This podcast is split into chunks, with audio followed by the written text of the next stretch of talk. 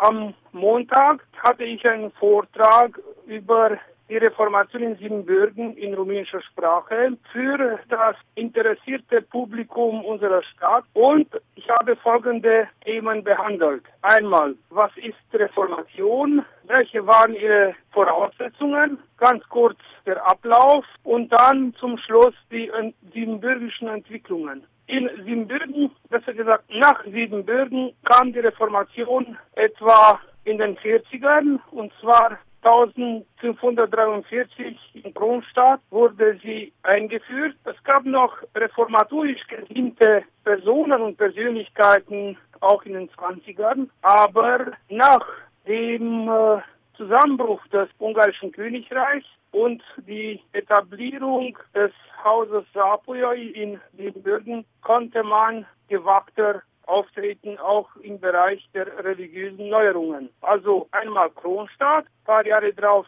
Hermannstadt und fast gleichzeitig auch Klausenburg. Das sind sozusagen die, die wichtigsten äh, Reformationsstädte Siebenbürgens. Wobei man sagen muss, Kronstadt und Klausenburg waren zuerst die ersten Städte, wo die Reformation auch Fuß fassen konnte. Äh, sie wurde hauptsächlich von Studenten nach Siebenbürgen gebracht. Also junge Leute, die an der Universität Wittenberg und an deutschen Universitäten studiert haben, haben auch diese Auffassung der religiösen Neuerung zu sich nach Hause gebracht und sie wurden dann Pfarrer, Lehrer und Prediger in den unterschiedlichsten Gemeinden unseres Landes. Wer stand im Mittelpunkt der Reformation in Siebenbürgen? Welche Persönlichkeiten? Jede Richtung und fast jede Stadt hatte ihren Hauptvertreter, in Kronstadt eindeutig Johannes Honterus. Er war der Anhänger einer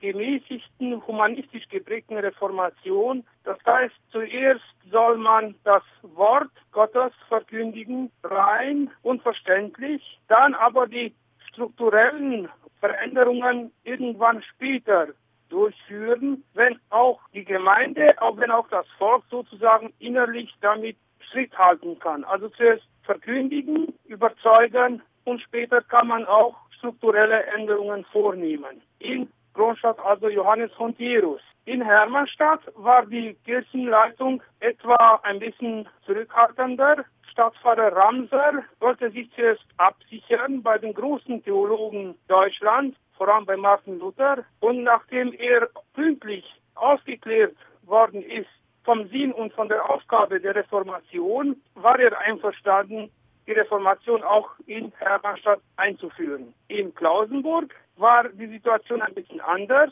Dort trat zuerst Helpey Gaspar, auf Deutsch Gaspar Held auf, als Stadtpfarrer. Später hat die Führung der Reformation der sehr begabte Redner und fundierte Theologe Franz Davidis Hertel übernommen und er hatte sie auch geleitet, bis er irgendwann Anfang der 60er Jahre Hofprediger des Fürsten wurde. Wenn ich mich nicht täusche, im Jahre 64 war er schon Hofprediger des Fürsten, hat sich also weniger in Klausenburg aufgehalten, mehr beim Fürstlichen Hof in Weißenburg. Aber seine Persönlichkeit hat etwa bis 1576 die Reformation in Klausenburg geprägt durch all ihre Facetten, einmal lutherisch, da reformiert und schließlich unitarisch.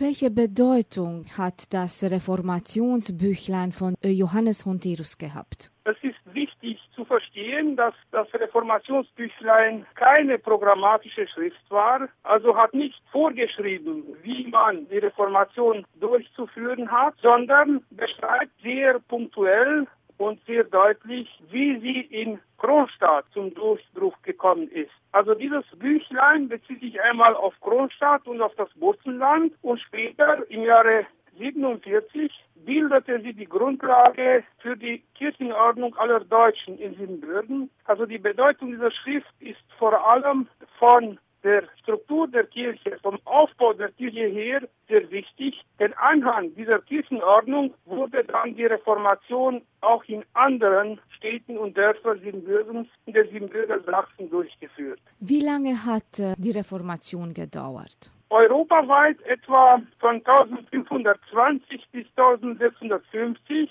in Siebenbürgen von 1500 1540 bis 1580. Bis zu diesem Zeitpunkt haben sich alle Richtungen, also alle Konfessionen, die aus der Reformation entstanden sind, haben sich auf bestimmte theologische und äh, sonstige kirchenrechtliche Auffassungen geeinigt. Eine Ausnahme waren dann die Unitarier, die haben sich noch weiter untereinander sozusagen, ähm, es gab Meinungsverschiedenheiten, die dann erst 1638 zum größten Teil beseitigt worden sind. Also was jetzt die Siebenbürger Sachsen angeht, kann man schon behaupten, bis 1580, nur ein bisschen früher, 1572, in der Formula Pi Konsensus, wird dem Fürsten Batory Istvan eine Schrift präsentiert, in der der reformatorische Standpunkt der Sächsischen Nationsuniversität zusammen der Geistlichen Universität festgeschrieben wurde. Das ist das eine. Das andere ist natürlich, das ist so auf der staats- und theologischen Ebene. Aber was der, das Volk angeht, hat es ein bisschen länger gedauert, bis wirklich auch der letzte Bauer mal so zu formulieren verstanden hat, was es bedeutet, evangelisch zu sein. Also dieser Prozess war ein längerer, etwa bis 1650, mehr oder weniger. In dieser Hinsicht sind, also darf man nicht vergessen, die kriegerischen Auseinandersetzungen in Siebenbürgen in der Zeit und die, die wirtschaftlichen Probleme, auch die große Unsicherheit und, und die nicht immer glückliche Regelung der Thronfolge der siebenbürgischen Fürsten, aber mit Sicherheit nach dem Jahre 1618, 20 bis etwa noch 1650 war es klar, auch bei den Sachsen, wir sind lutherisch und Dafür stehen wir. Bei der Verbreitung aller Schriften der Reformationszeit hat die Honterus-Druckerei in Kronstadt einen wesentlichen Beitrag geleistet. Was für Schriften wurden gedruckt? Es ist sehr spannend zu beobachten, dass Johannes Honterus, der 1533 wieder in Kronstadt ist und sich dort aufhält, eine Schule aufmacht und Bücher druckt. Aber die ersten Schriften reformatorischen Inhalt, sondern allgemein humanistischen Inhalt. Das heißt, das sind meistens Schulbücher und Editionen der Kirchenväter. Etwa mit dem Jahre 1539 beginnt er mehr Theologie zu drucken und auch Theologie, die so interpretiert werden kann, also Theologie, theologische Schriften für eine Erneuerung der Kirchenverhältnisse sind.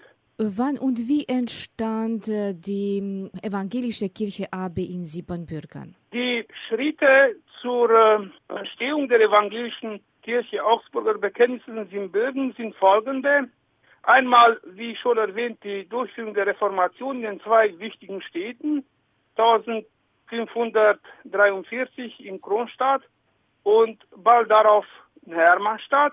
Aber allerdings die Aufnahme der Kirchenordnung aller Deutschen in Siebenbürgen durch die Nationsuniversität 1550 ist sozusagen der wichtigste Meilenstein. Denn was bedeutet das? Das bedeutet, die Politik billigt die theologischen Entwicklungen und Kirchenerneuerungen bis zu dem Zeitpunkt und duldet die späteren so nicht mehr.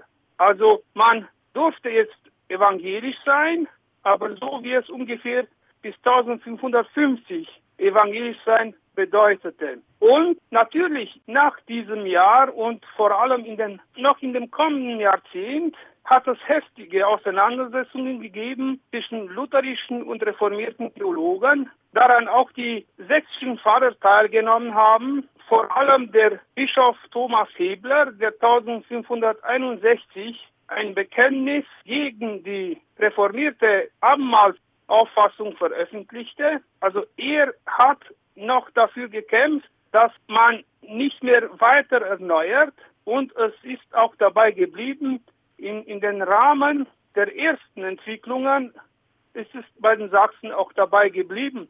1772, wie schon erwähnt, hatte auch der Fürst die die lutherische Richtung der sächsischen Reformation bestätigt und ab dem Zeitpunkt entsteht nicht nur eine neue Kirche, die evangelische Kirche Augsburgischen Bekenntnisses in Siebenbürgen, sondern auch ein neues Verständnis, das Verständnis der Sachsen. Die Sachsen sind jetzt alle lutherisch. Natürlich hat es gegeben Sachsen, die katholisch bleiben wollten und Sachsen, die reformiert werden wollten. Diese hat man zuerst geduldet und versucht, sie zu integrieren. Und aber wenn das nicht gegangen ist, mussten sie sozusagen den Königsboden verlassen. Ein bekannter Fall ist der des Kronstädter Stadtfahrers Titus Amicinius, der im Jahre 1561, als diese Streitigkeiten mit den Reformierten sehr lebendig waren, hatte sich dieser Stadtfahrer zum Reformiertentum öffentlich bekannt und er musste innerhalb von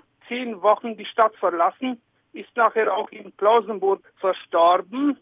Aber später, später kann man sagen, sind die Würdenträger, die wörtlichen Geistlichen, ein bisschen doch großzügiger gewesen, denn Sympathisanten auch innerhalb der Pfarrerschaft mit Anrichtungen der Reformation hat es gegeben. Man hat aber diese Leute dann nicht mehr verfolgt.